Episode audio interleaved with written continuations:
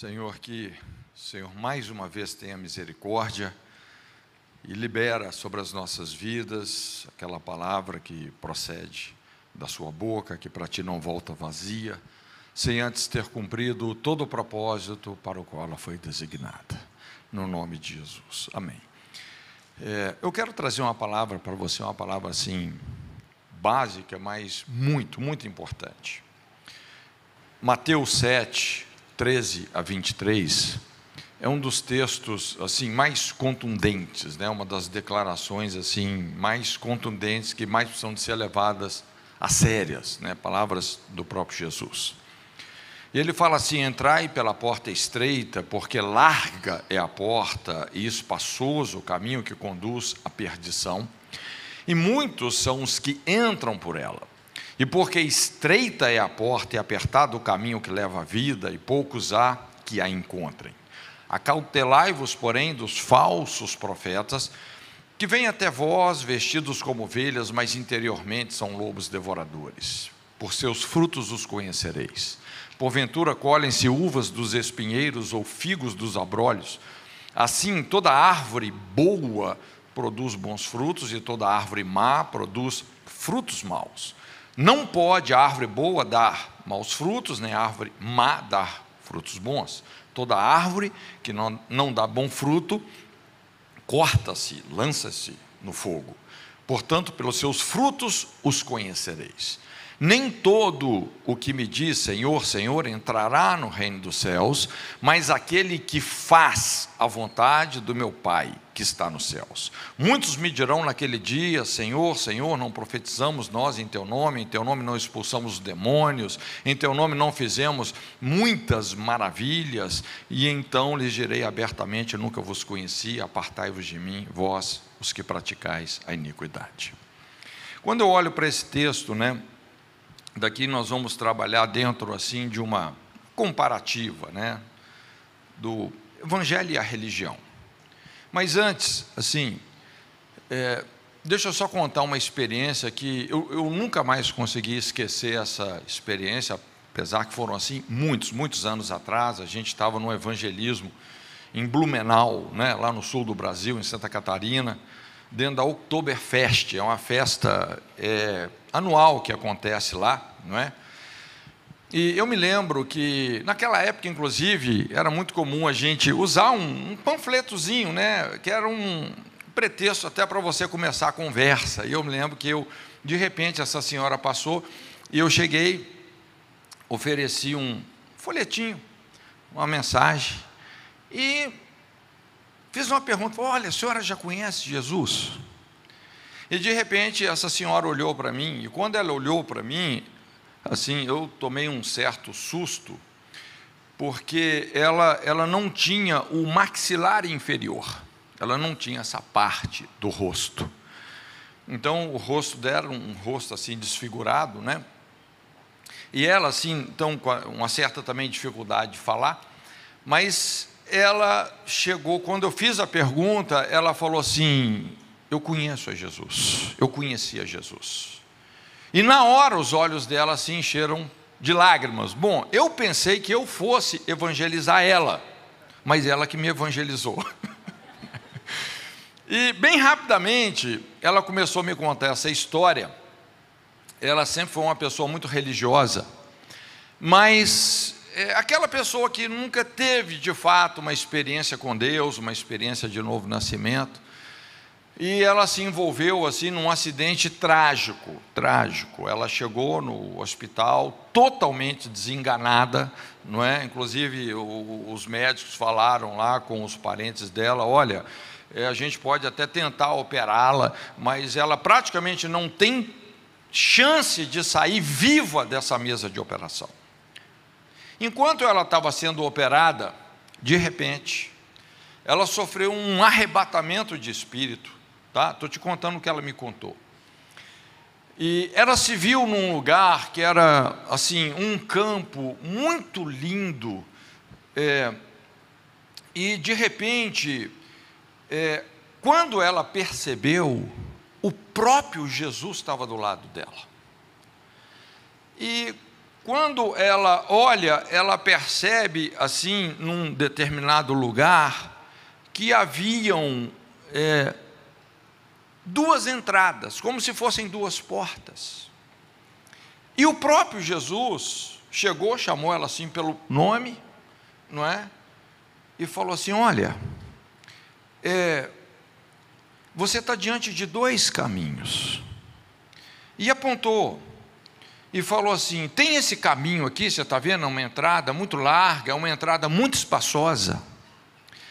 Esse caminho, esse caminho, ele aparentemente é fácil, ele é largo, mas Jesus falou assim: mas ele é pesado. E Jesus apontou e falou: tem essa outra porta aqui, que é uma porta muito estreita, é um caminho difícil. Ele não é um caminho fácil, mas ele, por incrível que pareça, ele é leve, é um caminho leve. E foi a experiência que ela teve naquele momento. Ela entendeu o que Jesus estava sugerindo para ela, e ela precisava de fazer a escolha. Então ela falou assim: tá bom, eu quero o caminho estreito. E ali é, ela começou a andar por aquele caminho. E ela, assim, descrevendo essa experiência, que num certo momento, era um caminho difícil, havia muitos espinhos no chão, inclusive ela começou a machucar os seus pés naquele caminho, e ela andou por muito tempo ali. E é difícil a gente descrever essas experiências, né? Porque são é uma experiência espiritual que a pessoa teve. E ela disse que de repente ela chegou num lugar como se fosse assim uma espécie de um oásis e havia ali alguns anciãos, um deles colocou uma fruta que ela nunca tinha visto, colocou na boca, e aquilo como que se dissolveu e a vitalizou totalmente. E de repente, quando ela se vê, ela está de volta no corpo, depois da cirurgia. E com dores quase que insuportáveis, não é? Por incrível que pareça, ela sobreviveu, sobreviveu, né? Assim, tinha sido totalmente desenganada. E ela estava assim tão absorvida por aquela experiência que ela começou a orar e falou assim: Jesus, me leva para aquele lugar onde eu estava, eu não quero mais ficar aqui, né? Eu estou sofrendo muito. Ela sofria dores assim agonizantes. E de repente, ela disse que uma luz encheu o quarto dela. E Jesus falou com ela, ela ouviu, ela não viu Jesus, mas ela viu essa luz. E veio uma voz e falou assim: Olha, quando eu for, eu vou levar comigo todas as suas dores. E a partir dali, ela começou a ter assim uma recuperação fenomenal. Isso tinha sido seis meses atrás. Eu lembro quando ela contava tudo, ela ia contando e chorando. Ela, parece que ela ainda estava batizada nessa, nessa experiência. Eu achei muito interessante o próprio, o próprio Jesus mostrando realmente essa decisão que todos nós, em algum momento, nós temos que fazer na nossa vida. Nós não devemos desprezar quando Jesus adverte que são poucos os que encontram essa porta estreita. Inclusive, é o que nós lemos. Larga é a porta, espaçoso o caminho que conduz à perdição, estreita é a porta, apertado o caminho que conduz à vida, e são poucos os que o encontram.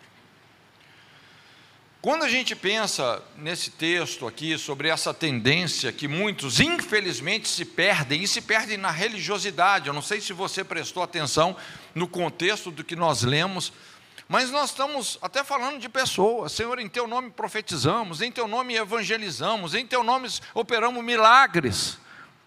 Puxa vida, o que, que faz tantos pensarem que estão espiritualmente certos quando eles estão errados? O que fez um homem como Saulo de Tarso perseguir tenazmente a igreja primitiva com tanto zelo e sinceridade? O que, que fez com que os fariseus, que era o grupo religioso mais zeloso, mais equilibrado da época, planejaram a morte do Messias que eles mesmos esperavam por séculos? Então são perguntas que de repente, cara, só a religiosidade, esse espírito de engano e religiosidade podem explicar. Nós, de fato, não devemos menosprezar os desígnios satânicos que intencionam engessar a nossa fé numa rotina religiosa que tem forma de piedade, mas nega o poder e a intimidade com o Espírito Santo. Então, quero falar com você essa a diferença entre o evangelho. Primeiro, antes da gente falar sobre o evangelho e a religião, a gente trabalhar essas diferenças, deixa eu só colocar uma base falando um pouco sobre a diferença entre o evangelho e a lei moral. O evangelho e a lei, né? A gente vê muito assim esse conflito, não é, teologicamente falando. E quando eu falo lei, né, não confunda a lei moral divina com todo aquele cerimonialismo levítico, são coisas diferentes. Mas a lei, vamos dizer, é a explicação precisa de como a criação funciona ou deixa de funcionar, como foi dito aqui. Quando você tem uma vida governada por princípios, puxa vida, os princípios são confiáveis, aquilo funciona, aquilo já foi testado, não é? Então, a lei é, é essa explicação precisa de como a criação funciona ou deixa de funcionar. É uma questão de vida e morte, de bênção e maldição, porque quando você viola determinados princípios, obviamente você é, vai ter que arcar com as consequências disso. Por sua vez, o Evangelho é a restauração de um estado permanente de decadência, de separação, condenação e morte em relação a Deus. Por isso que nós só entendemos o Evangelho quando nós entendemos a lei, nós só entendemos a grandeza da salvação quando nós percebemos a severidade de uma condenação eterna. Então, deixa eu trabalhar aqui algumas coisas com você. Essas as diferenças aqui entre religião e evangelho. A religião é obra do homem. O evangelho nos foi dado por Deus. A religião é o que o homem faz por Deus. O evangelho é o que Deus tem feito pelo homem. A religião se fundamenta no esforço humano. O evangelho se fundamenta no poder de Deus. A religião é o homem em busca de Deus, o Evangelho é Deus buscando o homem. A religião é o homem tentando apaziguar a ira de Deus, o Evangelho é Deus trazendo a sua paz que excede o entendimento humano. A religião encobre o pecado do homem, o Evangelho perdoa e liberta o homem do seu pecado. A religião justifica os pecados do homem, o Evangelho justifica o homem dos seus pecados. A religião é o homem tentando subir a escada da justiça própria, degrau por degrau, na esperança de se encontrar com Deus lá no último degrau. O Evangelho é Deus descendo a escada da encarnação de Jesus Cristo, encontrando-se conosco na nossa condição de pecadores, no primeiro degrau. E às vezes no buraco que a gente estava. A religião invariavelmente começa com o homem as suas necessidades e depois procura Deus. O evangelho não ele revela Deus procurando o homem para libertá-lo das suas ambições egoístas e malignas, porque tem, tem ambição que é sadia, mas tem ambição, gente, que é altamente maligna. A religião é constituída de bons pontos de vista, o evangelho de boas novas, poder de Deus para a salvação de todo aquele que crê. A religião traz bons conselhos e tem boas regras. Toda religião é assim. O Evangelho não só traz bons conselhos, ele redime. É uma carta de alforria para a raça humana decaída, escrava. A religião toma o homem e o deixa como está. O Evangelho toma o homem como está e o transforma naquilo que ele deve ser. A religião termina com uma reforma exterior o Evangelho termina com uma transformação interior.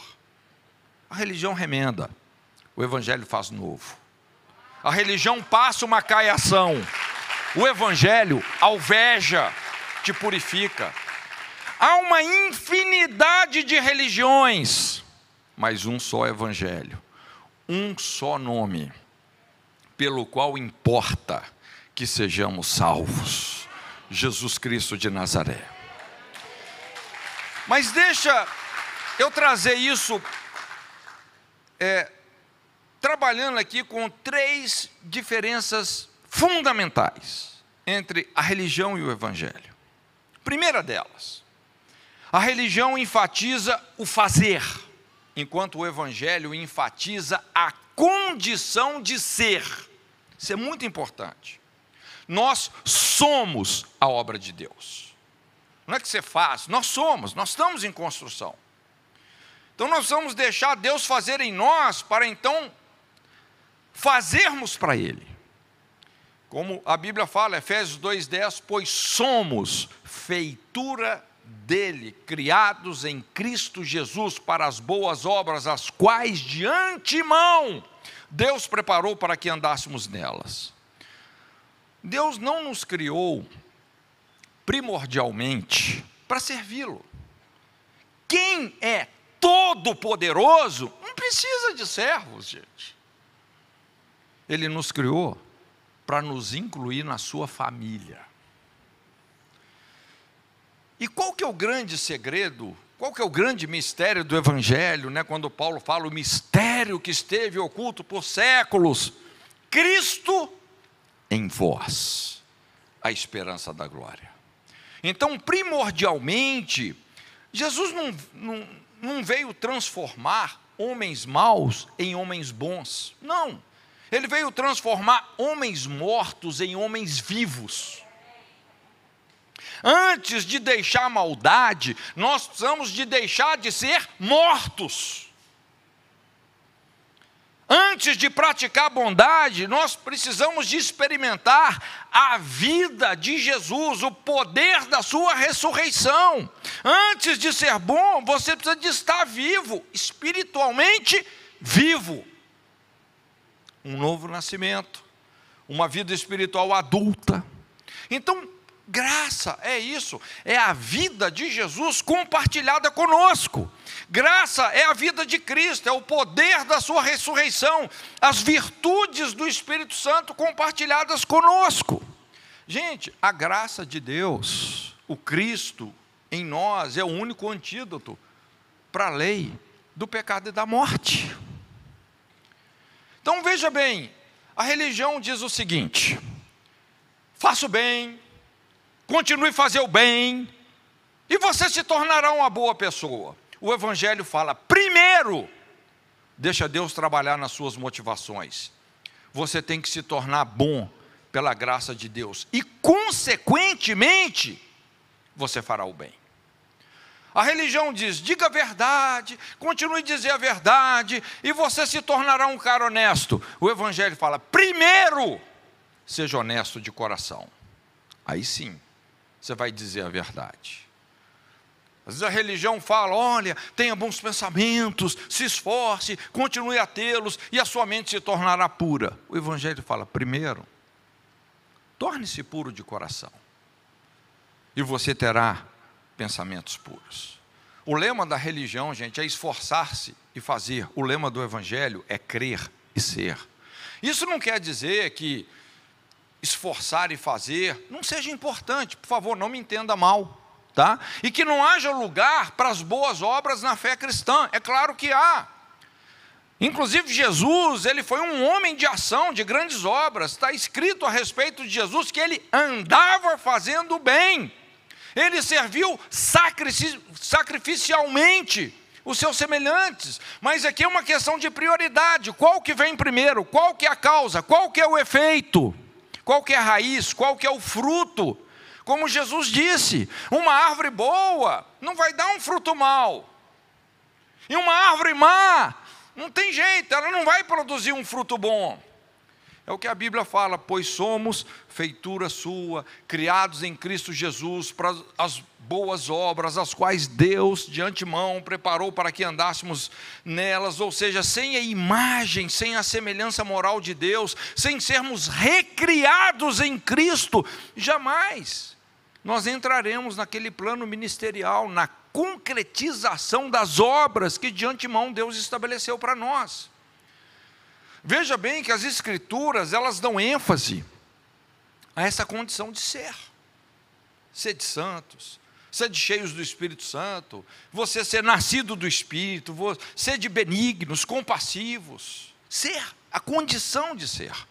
Então o evangelho sempre começa pelo caráter e daí ele afeta o comportamento. Não é o contrário. É interessante, quando você estuda Mateus 23, e Mateus 23, gente, é uma lapada no espírito de religiosidade. Pensa num sermão assim que você só viu pena de fariseu voando. Primeiramente, Jesus, ele elogia os fariseus. Se você for lá, você vai ver.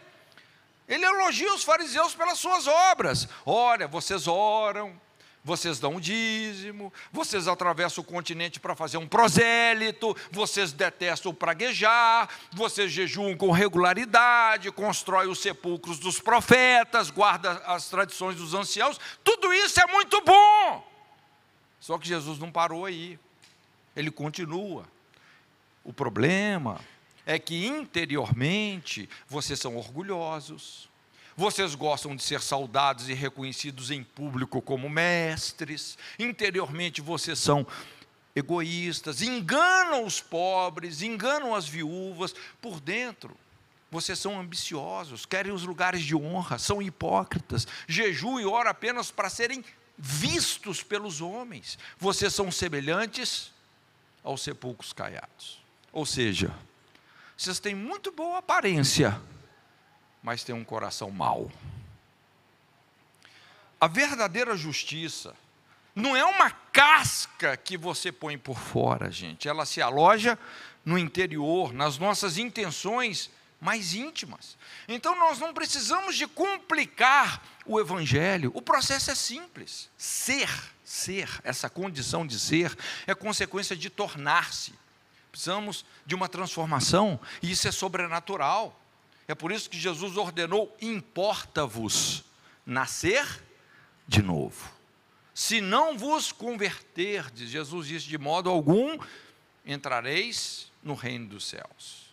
Então, ser é consequência de tornar-se. Tornar-se é consequência de pertencer. O que, que a Bíblia fala? Filho meu, dá-me o teu coração, os teus olhos observem os meus mandamentos. Se alguém está em Cristo, nova criatura é. Então nós precisamos de concentrar os nossos esforços não em fazer para Deus, mas simplesmente de estar em Cristo. Como Jesus disse: se vós estiverdes em mim e as minhas palavras estiverem em vós, pedireis tudo o que quiserdes, vos será feito. Então, tornar-se é consequência de você pertencer. E pertencer é consequência de você crer. A fé é esse elo que nos une a Cristo. A fé gera relacionamento. A todos quantos o receberam, Deus lhes deu o poder de serem feitos filhos de Deus, a saber, os que creem no seu nome. A segunda diferença fundamental entre o evangelho e a religião é que a religião coloca em destaque, qual que é a ênfase da religião? Princípios, preceitos, regras, credos. Estou dizendo que essas coisas sejam ruins, mas o Evangelho coloca em destaque uma pessoa, Jesus. O Evangelho é relacional. Nós podemos resumir o Evangelho no conceito divino da encarnação. O conceito de encarnação, às vezes ele soa assim estranho, né? Mas ele pode ser melhor compreendido pela palavra habitação. O verbo se fez carne e habitou, habitou entre nós através de Jesus e em nós através do Espírito Santo. Habitação. Deus é relacional. Encarnação, habitação e comunhão. Inclusive, a palavra comunhão, né, vem de coinonia, tem muito a ver com ingestão. Você está ingerindo Deus no seu relacionamento com o Verbo, não é verdade? A coisa mais importante que nós podemos fazer nas nossas vidas é habitar nas Escrituras. Eu não sei se você já experimentou isso, de você ter um relacionamento tão íntimo com a palavra de Deus que você habita nas Escrituras. E aí a palavra de Deus vai habitar em nós. O nosso chamado é para deixarmos a palavra de Deus viver em nós. Em Mateus 11, 28, Jesus nos ensina que a questão aqui não é andar atrás, é andar ao lado, o princípio do jugo, andar ao lado, é comunhão. O nosso primeiro chamado é sermos participantes da sua glória, da sua virtude. Uma geração que busca diligentemente a face de Deus. Gente, e se nós fizermos isso aqui direito, o resto vai ser bem sucedido. Se nós falharmos aqui, cara, de repente você vai se ver num deserto árido. Muito esforço e pouco resultado. O que te qualifica para a vida, para os relacionamentos, para o ministério, o seu relacionamento com Jesus, com a palavra. Assim como Deus escreveu nas tábuas de pedra lá para Moisés, Ele vai escrever nos nossos corações, e assim nós nos tornamos a sua mensagem para a nossa geração. As regras, por mais necessárias e importantes que elas sejam, gente, não produz vida não produz transformação. Regra não produz vida. O que, que produz vida? É intimidade. É intimidade, é relacionamento.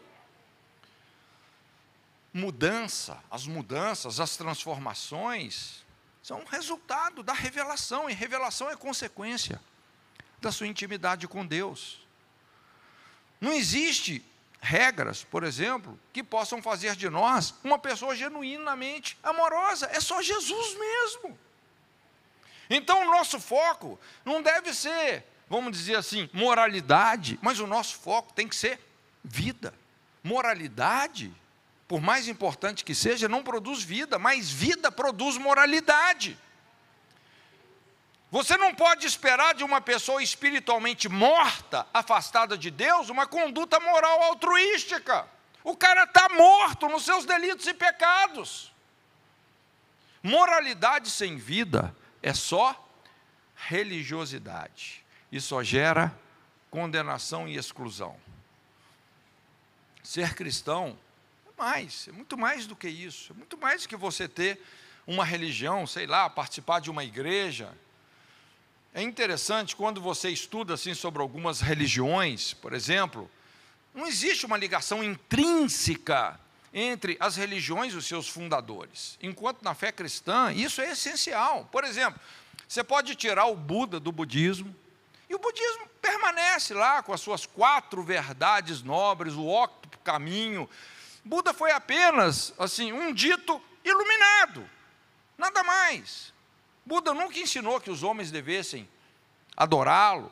Ele mesmo era um cara que andou procurando a verdade, né? e ensinou para os outros o que ele descobriu.